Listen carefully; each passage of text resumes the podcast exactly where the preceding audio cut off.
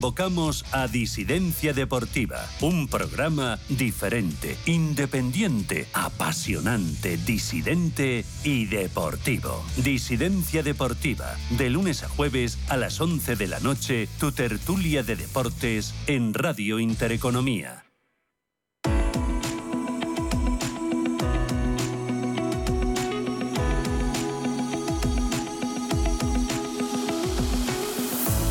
Los desayunos de Capital Intereconomía.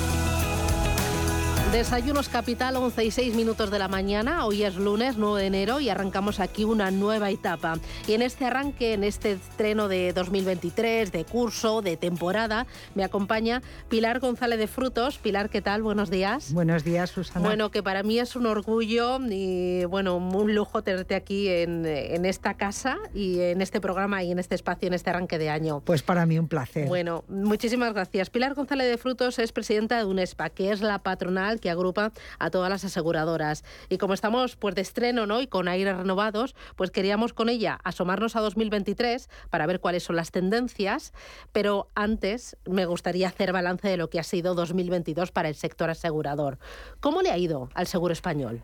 Bueno, eh, necesariamente tengo que hablar de tendencias y de, de, pocos datos, porque justo estos días se están cerrando eh, los datos correspondientes al 22 y hasta mediados de mes no vamos a tener un, primer dato de referencia. Pero con carácter general, eh, la facturación del sector asegurador en el ejercicio 22 ya ha conseguido recuperar los niveles que tenía antes de la pandemia, lo cual es un buen dato y el comportamiento no es totalmente homogéneo en función de los negocios que analicemos, porque mm, están influenciados por algunos elementos macroeconómicos que tienen trascendencia. ¿no? Eh, la política de tipos de interés y la inflación están afectando de distinta manera a los seguros de daños o a los seguros de personas. ¿no? Y esto hace que el comportamiento, como, te decía Susana, no sea homogéneo. Pero con carácter general creo que ha sido un buen ejercicio ha exigido mm, bastante a los gestores para poder controlar los costes sin repercutir la inflación que durante una buena parte del año mm, pesó mucho en las cuentas de las, de las compañías y por lo que se refiere al seguro de vida, que ha sido un área de negocio que ha estado mm, latente durante estos ejercicios porque era muy difícil poder garantizar un tipo de interés en una operación de medio y largo plazo, que es lo que nuestros clientes prefieren. Eso que ha sido tan difícil ahora con la política del Banco Central Europeo de incremento de tipos de interés ha revertido, ya hay productos con ahorro garantizado, con tipo de interés garantizado en el mercado y la oferta está creciendo claramente. Entonces podemos decir que 2023 se presenta como un año bastante positivo para los seguros de vida vinculados al ahorro. Sin duda, sin duda, mucho más positivo, claro, que lo que ha venido ocurriendo en los últimos cuatro o cinco años. Y yo creo que el ahorro en nuestro país efectivamente busca productos que la facilidad y flexibilidad que tiene el sector asegurador permite poner en el mercado. ¿no? Productos que se adaptan a las decisiones de los clientes y cuando estos lo que buscan es una, un ahorro con garantía, el sector asegurador la va a poder ofrecer. ¿Y busca el ahorrador o la persona ese vehículo de vida vinculado al ahorro por una mayor educación financiera? porque el plan de pensiones ya prácticamente ha desaparecido como vehículo de ahorro o porque realmente es consciente de que el envejecimiento de la población y una menor pensión pública le obligan a ello? Yo creo que responde a las tres cosas. Al hecho de. Y una cuarta que, si me permite, Susana, comentaré contigo, a ver, a ver si tú opinas lo mismo, ¿no? Eh, efectivamente, eh, siendo cierto que todavía necesitamos profundizar en educación financiera, es evidente que cada vez vamos progresando más y que, por tanto, sí tenemos como sociedad mayor capacidad para analizar cuáles son nuestras decisiones de futuro. En ese sentido, yo creo que cada vez es más fácil para un ciudadano eh, el poder manejar el concepto de cómo, cómo voy a usar mis rentas a lo largo de toda mi vida, ¿no? Y eso al final genera y fomenta ese, ese ahorro. Pero claro, cuando estamos hablando de un ahorro a muy largo plazo, pues pensar en la jubilación es, imprescindible. Eh, creo que una buena parte de la ciudadanía somos conscientes de que una situación de euforia en el nivel de pensiones probablemente no será fácil que se mantenga para el futuro, sobre todo porque estaremos dejando unas, eh, unas obligaciones financieras a las generaciones futuras que, que, tendríamos que pensarnos dos veces si efectivamente eso es lo más, lo más correcto. Y también, ¿por qué no?, la desaparición, prácticamente desaparición del producto que era competencia del seguro de vida, como los planes de pensiones, pues también va cuando alguien busca un ahorro a muy largo plazo y con cierta garantía, si no tiene ese, ese, instrumento, pues va a buscar otro instrumento alternativo y ahí va a estar el seguro. Porque se nos vendió que penalizaban el plan de pensiones porque iban a beneficiar al plan de empleo, pero eso todavía no lo hemos visto. Mira, no lo hemos visto y creo que no lo veremos, porque creo que ese es un error de base muy grande. Eh, las pensiones complementarias, las de carácter colectivo vinculadas al mundo laboral, no se sustituyen por las individuales, que, que tienen orígenes y características tan diferentes. Ambos modelos, el individual y el colectivo, son complementarios de la pensión pública y son complementarios entre sí, no son alternativos alguien no dice que no a un plan de pensiones de empleo porque tenga uno individual. Mm.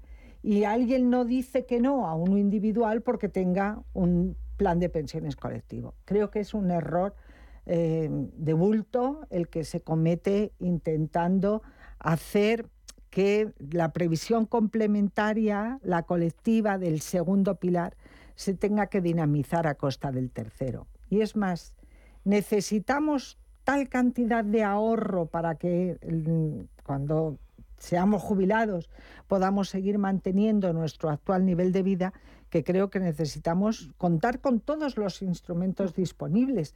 No tiene sentido enfrentar un pilar canibalizar uno por el otro. Exacto.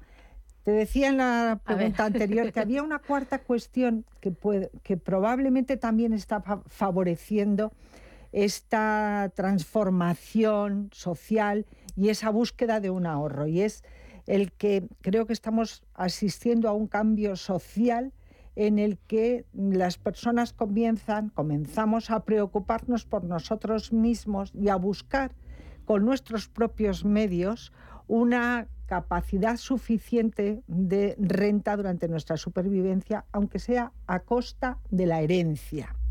Este cambio social también tiene trascendencia, porque efectivamente ahora hay una tendencia cada vez mayor a transformar el ahorro que las familias tenemos en un ahorro líquido con el que poder complementar nuestras pensiones. Bueno, y ahí los españoles tenemos el inmobiliario que nos permite aprovecharnos de algunas de esas herramientas o vehículos como la hipoteca inversa, la renta vitalicia, la dación en pago. Lo que pasa que ahí también necesitamos eh, que las entidades sean muy didácticas, que sean muy transparentes y al mismo tiempo cada uno de nosotros tener o hacer un ejercicio de responsabilidad individual muy importante. Claro, claro, no es nada fácil, ¿eh? porque además en estos eh, productos, en este tipo de ahorro, concurren varios riesgos.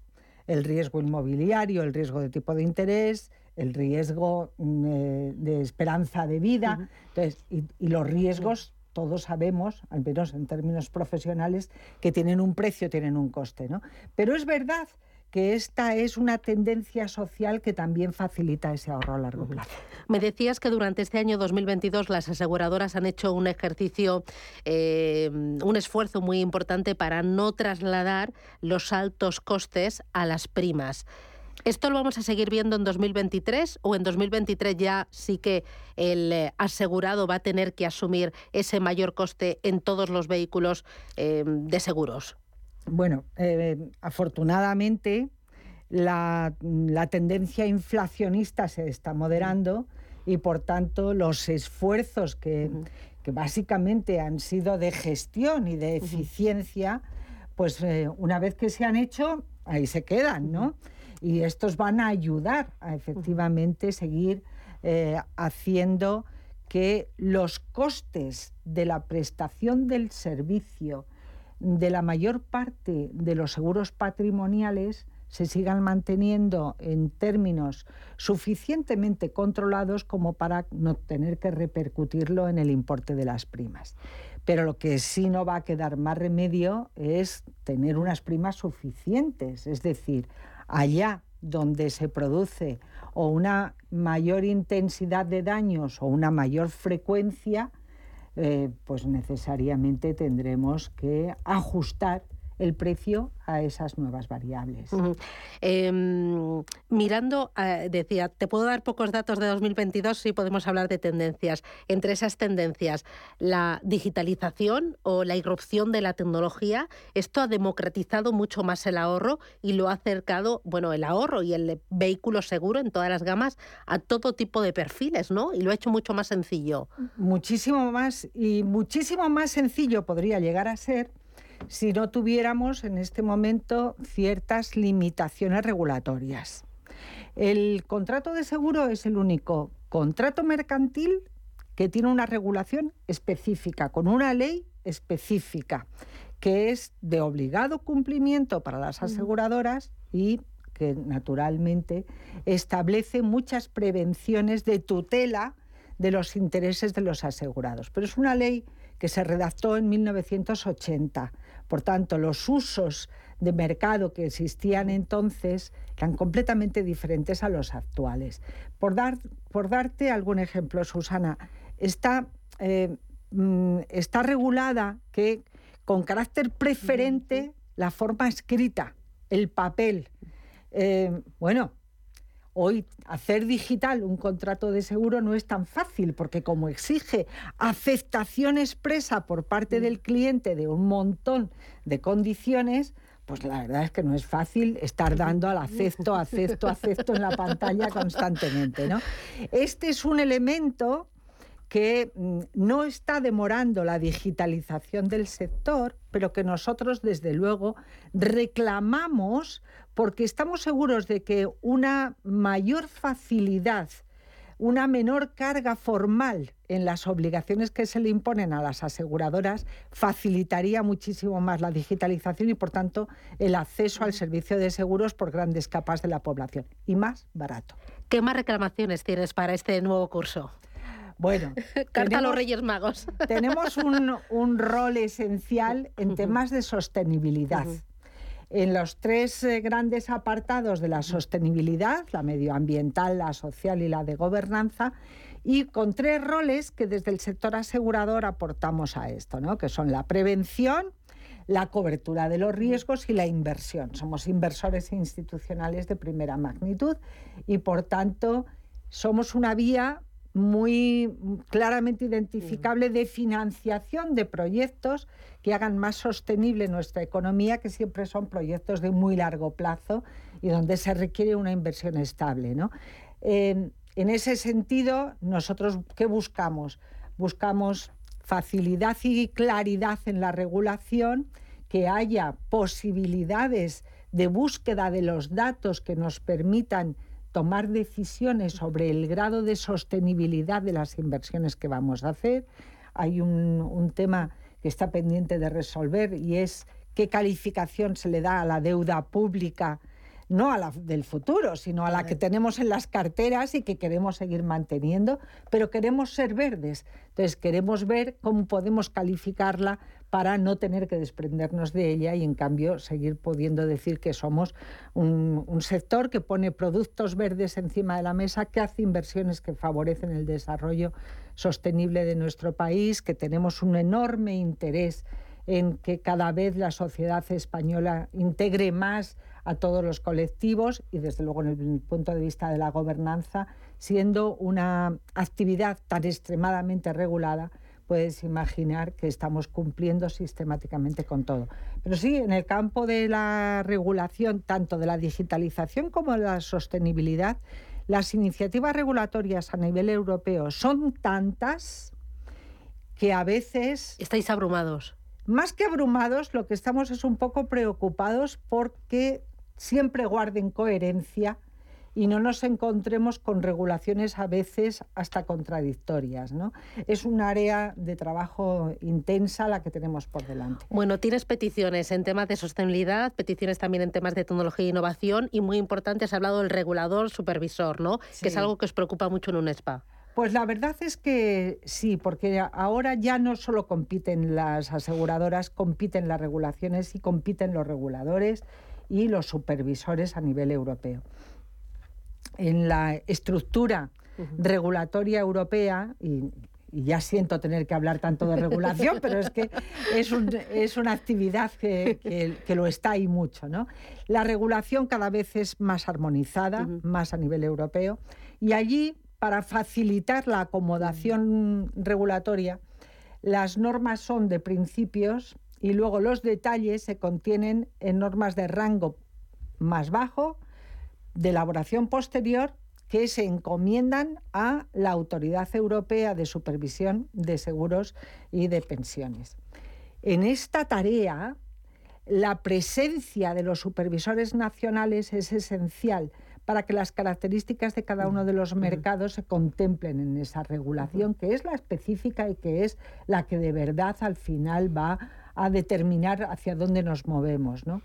Para eso necesitamos tener supervisores en todos los mercados que tengan las mismas características, que sean supervisores independientes del gobierno, el español no lo es, está jerarquizado en el seno del Ministerio de Economía y esto no tiene sentido alguno, es la excepción, iba a decir de la OCDE, pero ¿Esto desde cuándo lo lleva reclamando? Uh, pues muchos años, muchos años, y la verdad es que con poco éxito, como, como, se, puede, como se puede ver. Pero el que no tenga éxito no significa que no tenga razón. Y por tanto, como estoy convencida de que la tengo, lo seguiré reclamando. Que sea independiente y que tenga medios equivalentes a los que tienen los supervisores con los que se tiene que jugar los cuartos el, supervisor español. Una cosita más, Pilar. Hemos empezado hablando de 2022, tendencias para 2023, como he leído determinadas eh, partes del seguro, los ligados a seguros de, vida, de ahorro. A mí me gustaría eh, hablar de lo que es eh, ya las aseguradoras. Hoy cuenta el diario Expansión que el sector se enfrenta a fusiones, a integraciones durante este año 2023 importantes. Estamos viendo que es un sector donde hay una gran atomización por la parte de abajo, ¿no? Hay pocos grupos grandes que copan el 60% del mercado, de cuota de mercado, creo. Los medianos tienen como un 26%, pero son también poquitos. Y luego muchos que tienen muy poquito, muy poquito. Ahí vamos a ver en la parte mediana, eh, donde ves eh, concentración, en esos eh, grupos son 20 puestos que controlan el 26% del negocio asegurador, los 20 siguientes a los 10 primeros. Eh, Susana, tengo una experiencia en el sector asegurador de unas cuantas décadas mm. y esta es una cuestión... ¿Cuántos llevas al frente de un spa? Eh, al frente de un spa... ¿20? Pues cumpliré 20, ahora en la próxima primavera. Pero en el sector asegurador llevo más. Y esta es una cuestión eh, que repetitivamente se ha puesto encima de la mesa durante toda mi mm. experiencia.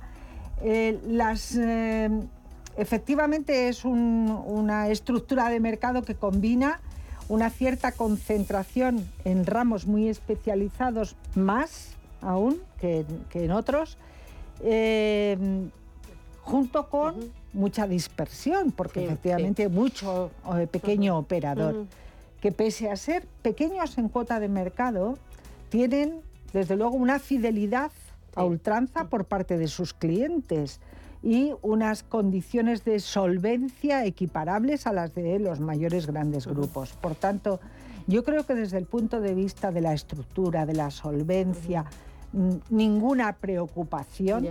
Y si se producen operaciones no estarán vinculadas a estas condiciones, sino a otras diferentes y será desde luego la eh, decisión de sus propietarios y sus gestores la que lo determine se han realizado operaciones y yo no puedo excluir que no las haya en el futuro, pero desde luego tampoco me atrevo a predecirlas. Pilar González de Frutos, un placer tenerte aquí, un placer darle la vuelta al sector, a la industria y nada, que se escuchen tus reivindicaciones.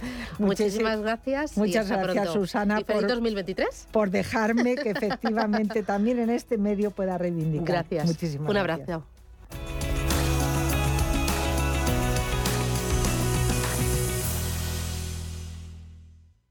Air Europa presenta Cosas que vuelan, las croquetas de tu madre, un sitio para abarcar y sobre todo las increíbles ofertas de Time to Fly. Vuela a Europa desde 25 euros o a Caribe, Centro y Sudamérica desde 319 euros. Precios por trayecto comprando ida y vuelta. No te duermas y reserva ya en aereuropa.com porque estos precios vuelan. Air Europa, tú decides. La dirección de Radio Intereconomía no se responsabiliza ni comparte necesariamente las opiniones y consejos de sus colaboradores o las realizadas por terceros ajenos a este programa. Si te da por cambiar de banco, Santander te lo pone fácil. Hacerte cliente es tan sencillo y rápido que lo puedes hacer estés donde estés, que para algo es una cuenta online. Y además, te llevas 150 euros si traes tu nómina antes del 15 de enero. Consulta condiciones en bancosantander.es. Santander, por ti, los primeros. Pa, pa, para, pa. ¿Quieres saber más acerca del hidrógeno? H2 Intereconomía te cuenta las últimas novedades, avances tecnológicos y entrevistas de interés sobre este medio energético. Los martes, de 11 y media a 12 de la mañana, H2 Intereconomía, presentado por Rubén Gil, tu espacio semanal sobre el hidrógeno. Porque en Radio Intereconomía apostamos por el sector energético y la energía limpia. Los nuevos conceptos energéticos son ya un presente. Por ello, en Radio Intereconomía nos sumamos cada semana a I más Verde, un programa sostenible y eficiente, productivo e innovador en el que analizamos etiquetas tan conocidas como eco, cero, bajas emisiones, descarbonización o renovables. Recíclate cada martes de 2 a 3 de la tarde en Radio Intereconomía con José Luis Pichardo y descubre el futuro más verde.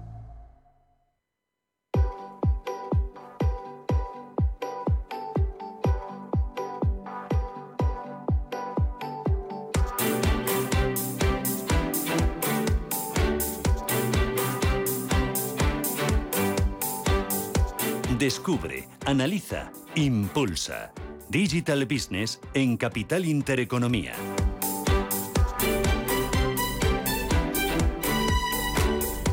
Esto es Digital Business, 11 y 29 minutos de la mañana. Vamos a repasar lo más importante que ha generado eh, la industria de la tokenización, del blockchain, de lo digital, de la Web3. ¿Con quién? Con Paco González. Paco, ¿qué tal? Buenos días, feliz año nuevo.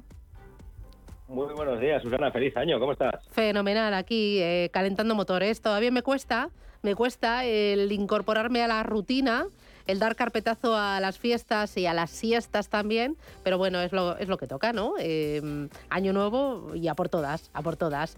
¿Tú qué tal? ¿Cómo lo llevas? Pues igual de mal que tú. Primer día en el cole y, y estoy peor que los niños, no te puedes imaginar. Pero bueno, oye, un par de días y se nos ha olvidado ya todo. Bueno, un par de días no, diez minutos y se nos ha olvidado todo. Vamos a poner sobre la mesa algunas de las noticias más importantes para saber en qué punto estamos. Protagonista de este año 2023 también, Elon Musk y su renuncia no renuncia. ¿Qué es lo penúltimo? con Elon Musk tenemos para escribir un libro Pues mira, muchas noticias han pasado esta Navidad. Primero la votación que hablaba con Rubén en el último programa que hizo para ver si renunciaba o no, que salió evidentemente que sí, que tenía que renunciar con más de 10 millones de usuarios que votaron. Y bueno, pues su comentario de que, bueno, pues sí, que renunciará cuando encuentre a alguien lo suficientemente tonto para sucederle, ¿no? Con toda la especulación, tweets y retweets, ha acabado aclarando que nadie quiere coger la dirección de una compañía en quiebra, en fin. A mí me suena bastante excusa y yo no tengo ya claro si Elon Musk hace todo esto básicamente para darle publicidad a su red social, pero no le está saliendo muy bien, Susana, porque mira, como consecuencia de sus juegos con Twitter, pues eh, se ha convertido en la primera persona de historia en perder a nivel patrimonial más de 200 mil millones de dólares, que es bastante dinerito, como consecuencia de que las acciones de Tesla han caído más de un 60%, un 37% solo en diciembre. Así que los mercados no están reaccionando bien a que no se centre en sus negocios. Ahora prácticamente la única compañía fiable que le queda pues es SpaceX, que de hecho ha superado ya en valoración a Tesla. O sea que no son buenas noticias para Elon, pero oye, que este tío se ha refundado varias veces. Vamos a ver qué es capaz de hacer. A lo mejor en dos o tres meses estamos hablando de su renacimiento. Susana, nunca se sabe. Bueno, nunca se sabe. Con Elon Max nunca se sabe, es totalmente impredecible. Punto número dos, el CES 2023, que es el evento más importante de tecnología. Nos sorprende con tecnologías muy novedosas, ¿no? Pues sí, además hay un poquito de todo. El CES siempre es un evento en el que nos encontramos cosas que llaman la atención, pero este año me he fijado mucho en los premios y en las tecnologías que se han premiado. Están muy relacionadas con ayudar, eh, bueno, en diferentes contextos. Y me han llamado la, atención varias cositas. Si quieres, las repasamos así rápidamente. Sí. Pues mira, la primera que me ha gustado por lo que implica y porque me ha recordado una, a una serie de televisión que me gusta mucho, que es Black Mirror. Es un servicio que se llama Rememory, y, bueno, pues le han, le han premiado la categoría de realidad virtual y realidad aumentada. Lo que hacen es con los fotografías, vídeos, grabaciones de voz que tienes de familiares tuyos que han fallecido, pues crean un, un, entorno virtual en el que, bueno, pues se muestra un avatar de la persona que, haya, que ha fallecido y puedes hablar con ella.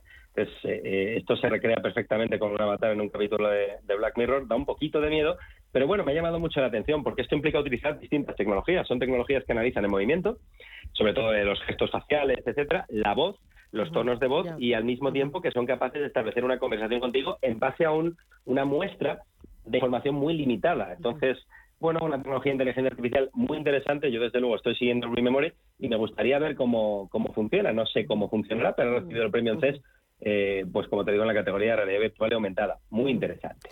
Y el no solo esto. Sí, sí, sí. No, el tercer apunto, eh, eh, apunte es The Boring Company. Es eh, una ah. empresa fundada por Elon Musk. Sí, sí, sí, no nos podemos olvidar. Aparte de otras novedades en el CES que te comento muy rápido, como lo de los zapatos que guían a personas ciegas, y, oye, también la tecnología que permite escanear fruta, que es muy curiosa para decirte si está en buen estado o no. Eh, volvemos a hablar en el propio CES que ha habido una, una propia tecnología de los más que ha estado dando servicio. Sabes que solo se arranca en el CES, The Boring Company tenía que hacer túneles larguísimos para transportar a ciudades, los 140 kilómetros por hora y ir muy rápido, pero esto no ha sido exactamente así. De momento solo hay tres kilómetros operativos en Las Vegas y estos kilometrillos lo que llevan es unos Teslas con conductor, ni raíles especiales, ni cápsulas, ni nada efectista. Es verdad que logramos hacer un recorrido de 10 minutos que harías por el strip en aproximadamente dos, pero bueno, de momento se ha quedado en eso. ¿Qué me gusta? Pues que está en funcionamiento.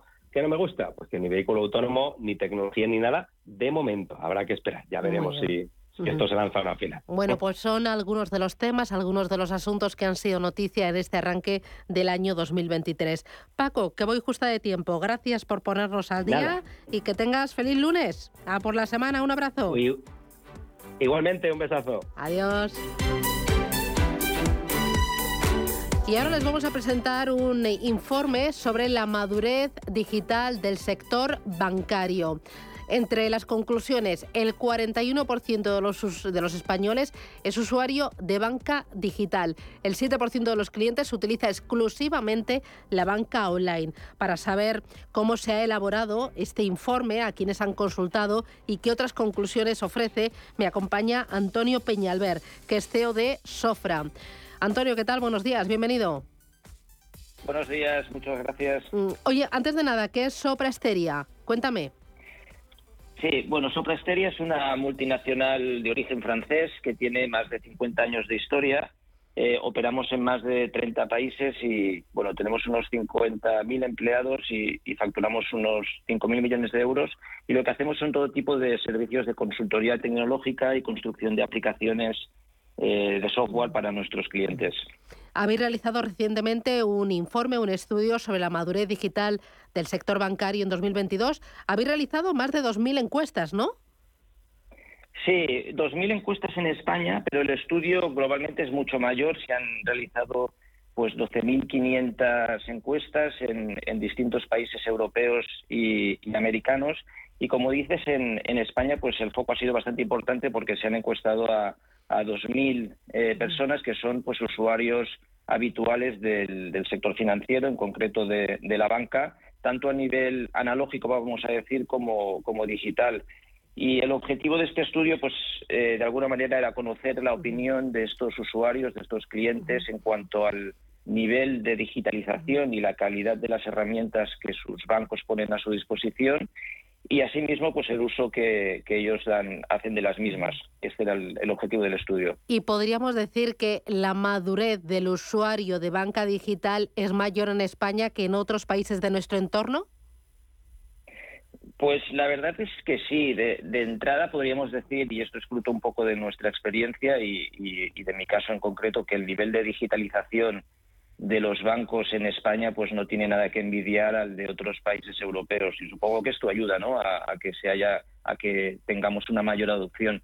Y en este en este caso pues se dibuja un perfil de, de usuario en España donde podríamos decir que el 41% de los clientes de banca españoles pues ya tienen una cuenta digital o una cuenta online frente a un 34% en Europa y un 39% a nivel global si compara, si cogemos como muestra Europa y, Estados Unidos. También se puede decir que solo el 7% es cliente exclusivamente de banca online y que mayoritariamente pues el, mayoritariamente encontramos pues clientes híbridos que tienen pues tanto cuentas analógicas como analógicas quiero decir tradicionales como digitales. Pero como, como bien comentas pues el cliente español parece que tiene una adopción mayor a las herramientas digitales que la media europea. En concreto son siete puntos más. E entiendo que muchos de los usuarios que únicamente utilizan servicios tradicionales son personas mayores no de más de 60 años Sí, efectivamente, son pues eh, usuarios pues que están muy acostumbrados a, trabajar de otra manera, que quizá tienen una adopción menor de lo que son los canales digitales y las herramientas digitales y, efectivamente en este caso pues hablamos de, clientes de, que en media tienen más de 60 años. Y luego los híbridos, los que comentan o tradicionales como, como digitales, pues la media de edad está en unos 35 años estas personas pues acceden a estos canales mayoritariamente desde el, desde el móvil y podríamos decir que operan de media una vez al día con estas cuentas online alrededor del, del 28% del, del total.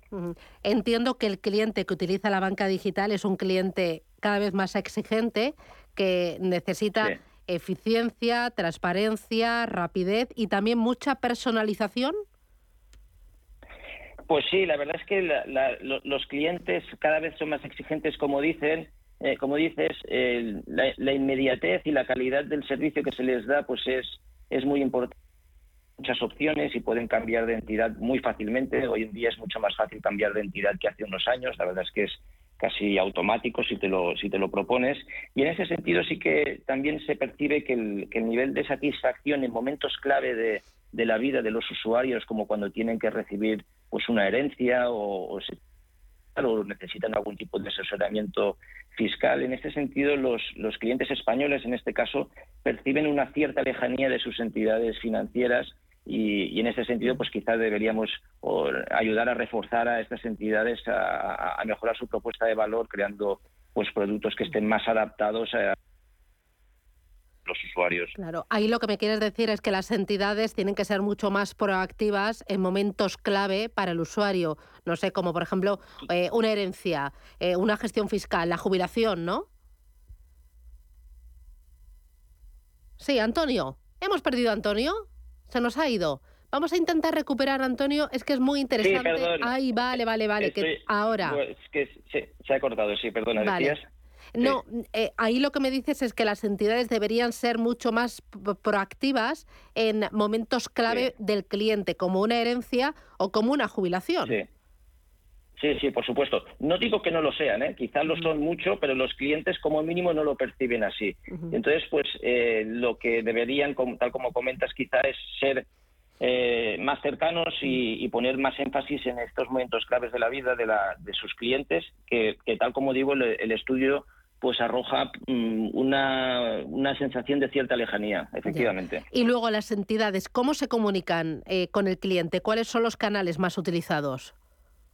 Bueno, los canales más utilizados eh, de, los, de las entidades eh, son cada vez más los digitales, aunque, como digo, hay un, hay un porcentaje importante de, usuarios que, sobre todo los más los más, de edad más avanzada, que siguen usando exclusivamente los canales analógicos. Hay que hay que entender también que los bancos han hecho un esfuerzo tremendo para, adaptar sus aplicaciones y servicios y que estén disponibles a través de los canales digitales y, por, y, en cierto modo es normal que los quieran priorizar fruto de esta inversión y que también para las entidades, y esto también es legítimo y, y lícito por su parte, pues es mucho más económico y eficiente pues un canal, un cliente digital que un cliente analógico, ¿no? Pues con una aplicación puedes dar servicio a, muchísimos clientes a la vez y, cuando tienes que atender una persona pues eh, eh, físicamente pues claro eh, la disponibilidad de recursos es mucho mayor ¿no? y una cosa más para terminar Antonio el nivel de satisfacción los clientes de banca españoles los de banca digital estamos satisfechos bueno, hay un, el grado de satisfacción global, vamos a decir, en todo el mundo, los, los países que hemos analizado es de un 42%. Eso sería la pregunta pues eh, teniéndolo en cuenta todo, ¿cómo está usted satisfecho con su entidad financiera? 42% están eh, altamente satisfechos en, a nivel global, en Europa un 37% y en España se arroja un, 25%, con lo cual parece que, el nivel de, satisfacción global en España es algo menor al de la media europea y al, y al del global en el mundo. Muy bien. Pues Antonio Peñalver, en eh, CEO de Sopra. Muchísimas gracias por atendernos, eh, gracias por presentarnos este informe y nada, a seguir trabajando y a seguir formando y educando en banca digital. Gracias, un abrazo, hasta pronto, feliz año. Adiós. Un placer, feliz año. Adiós.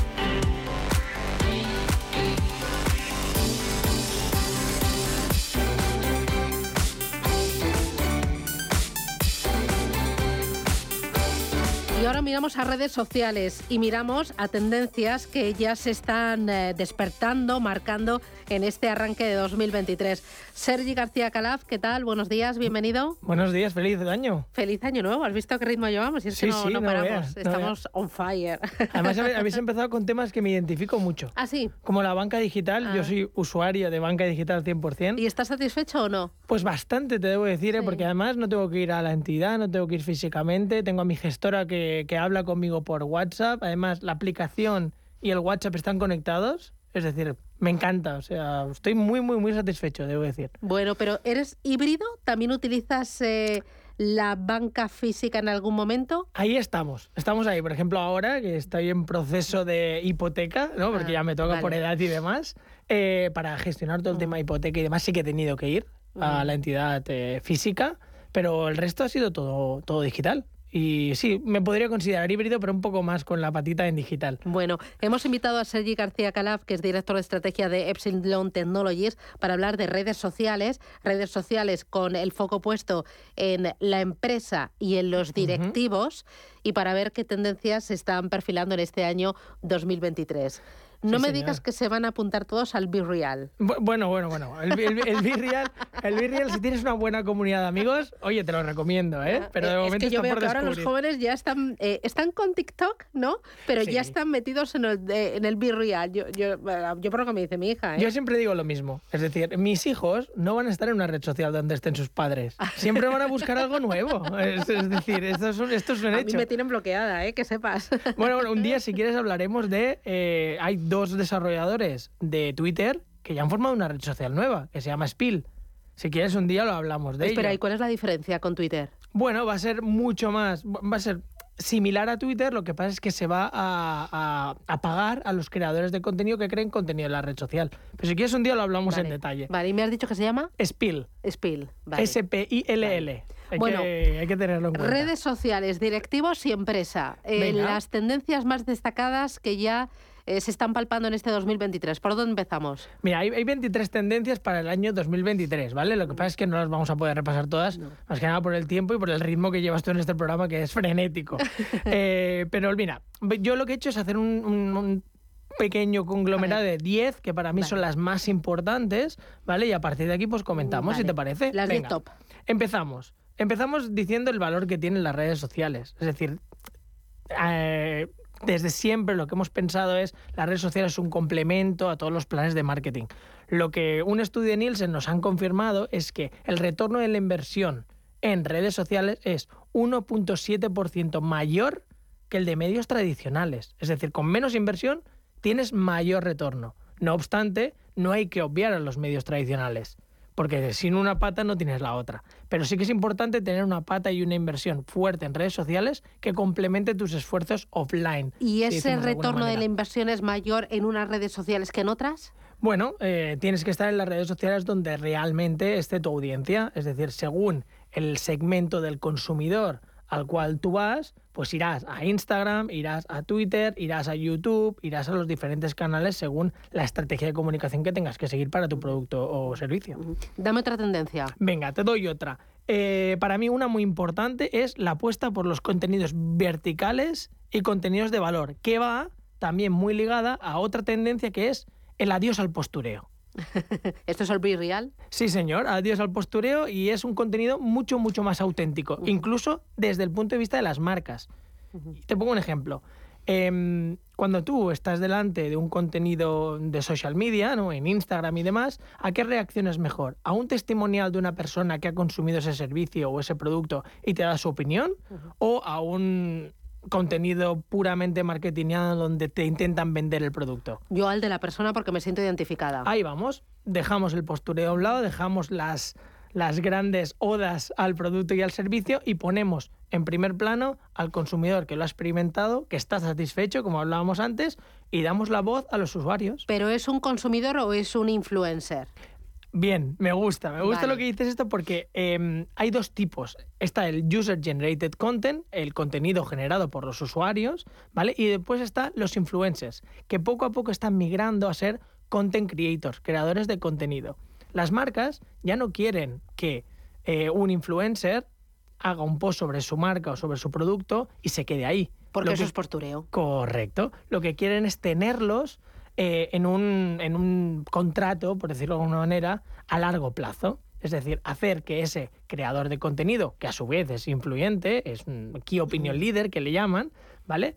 Pues eh, vaya hablando sobre su marca y vaya viviendo su marca y la vaya eh, publicando en sus redes sociales. que realmente se sienta identificado con la marca, ¿no? Y que realmente el, yo como cliente perciba que su recomendación es real y auténtica, que es verdadera. Sí, señor, porque es de la única manera que, crea un contenido genuino que conecta realmente con las necesidades de los consumidores, que al fin y al cabo van a estar consumiendo tu servicio o producto. Más tendencias. Venga, vamos a otra. La, para mí es la, que nosotros ponemos en este estudio como el employer branding. ¿Vale? Eh, hay muchísimas empresas que no dan el valor suficiente a los empleados. Eh, los empleados son la primera voz que tú tienes que fomentar para conseguir que tu empresa pues eh, tenga una repercusión pues eh, buena ¿no? y que tus servicios y productos pues estén ahí siempre ¿no? en, la boca de todos. Si tus empleados no son los primeros que recomiendan lo que estás vendiendo, apague y vámonos.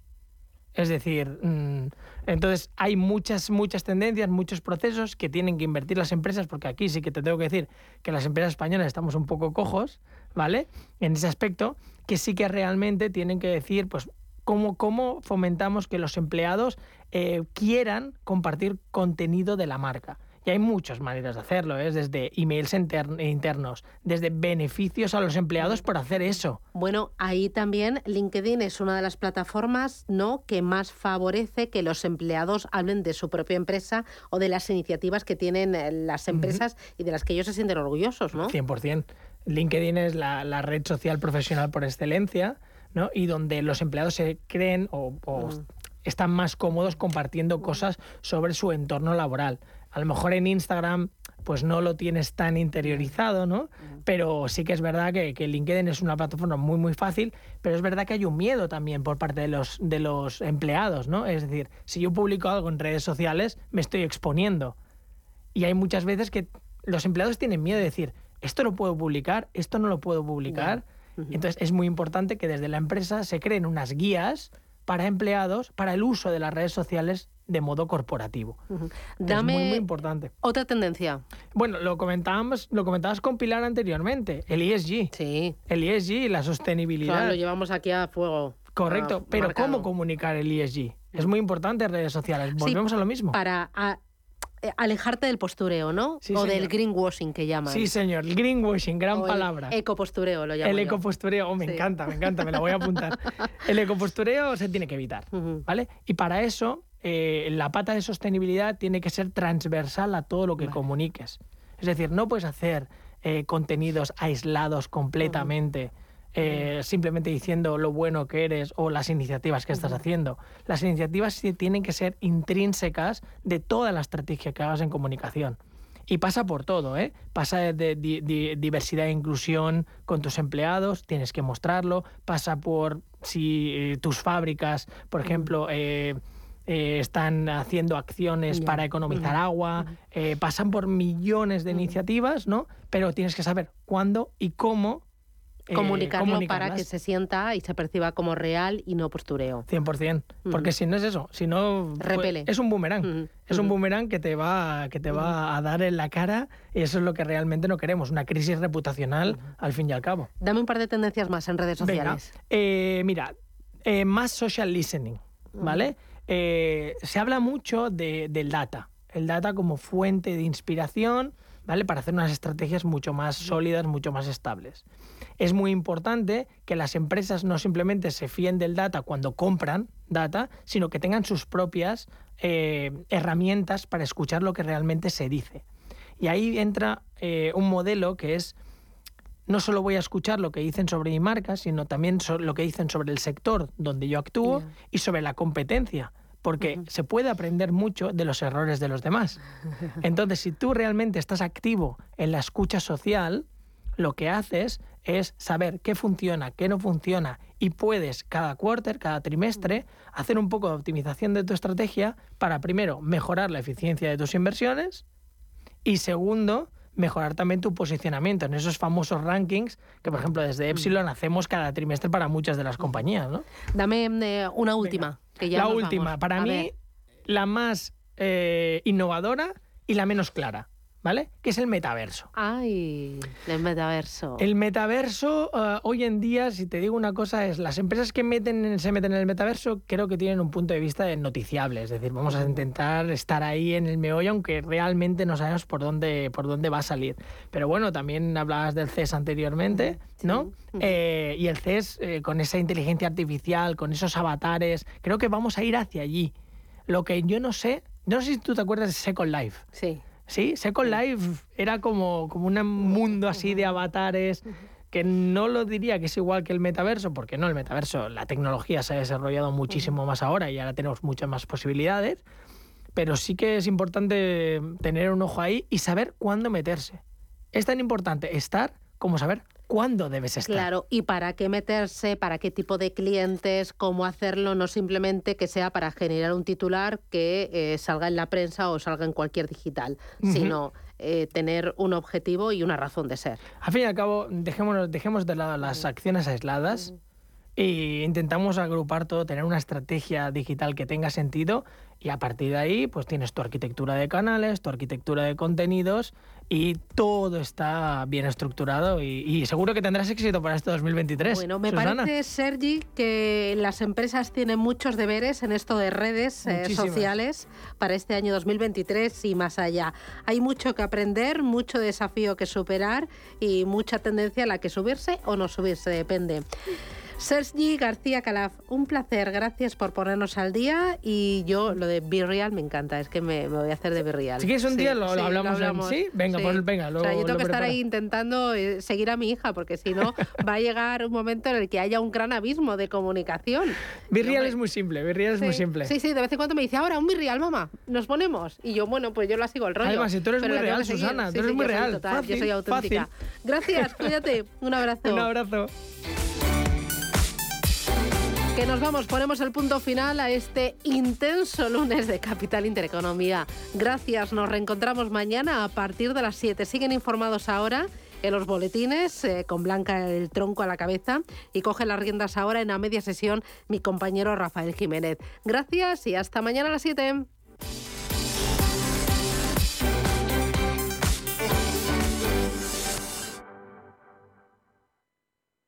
Cierre de mercados es como el punto en la I, un programa que deja las cosas en su sitio. Hola, te habla Javier García Viviani. A las 4 de la tarde comenzamos cierre de mercados en Radio Intereconomía, la mejor manera de estar informado de la actualidad económica. Di que nos escuchas. A la hora de contratar un préstamo hipotecario siempre surge la misma duda y es si hacerlo fijo o variable. A la hora de elegir uno hay que tener en cuenta varios factores, ya que pueden ser determinantes. El préstamo hipotecario fijo implica contratar una hipoteca y pagar un tipo de interés estable, un interés más alto, pero sin margen para las sorpresas a medio o largo plazo. Su referencia es el Euribor, al que se suma el interés aplicado por la entidad financiera con la que se firma. En el caso del préstamo hipotecario variable, se suele renovar cada 6 o 12 meses. Su referencia también es el Euribor, más el interés que aplique en ese momento la entidad financiera. Lo ideal es hacer una valoración de las posibilidades de pago, las necesidades familiares que puede haber a largo plazo y la aversión al riesgo de las personas que piden el préstamo. Si aún así se sigue dudando entre el préstamo fijo o variable, se puede recurrir a las hipotecas mixtas, que combinan un porcentaje de interés fijo y otro variable. No es posible adivinar a 30 años cuál va a ser la referencia de la hipoteca que pagaremos, pero hasta ahora los tipos de interés han sido bajos y relativamente estables, de ahí que el 90% de las hipotecas sean a interés variable. Inversores minoristas e institucionales, gestoras y entidades financieras, empresas, reguladores y supervisores. Los activos digitales despiertan cada vez más interés. Y en Blockchain Radio explicamos conceptos, dibujamos tendencias y damos voz a los principales actores de la industria. Blockchain Radio, a las 2 de la tarde cada jueves en Radio Intereconomía, con Javier Molina y Susana Criado.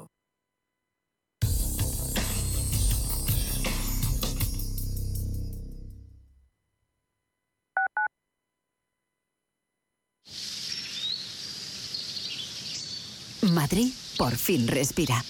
Gracias a ti y a Madrid 360, en 2022, por primera vez, Madrid ha cumplido con la Directiva Europea de Calidad del Aire. Madrid por fin respira. Ayuntamiento de Madrid.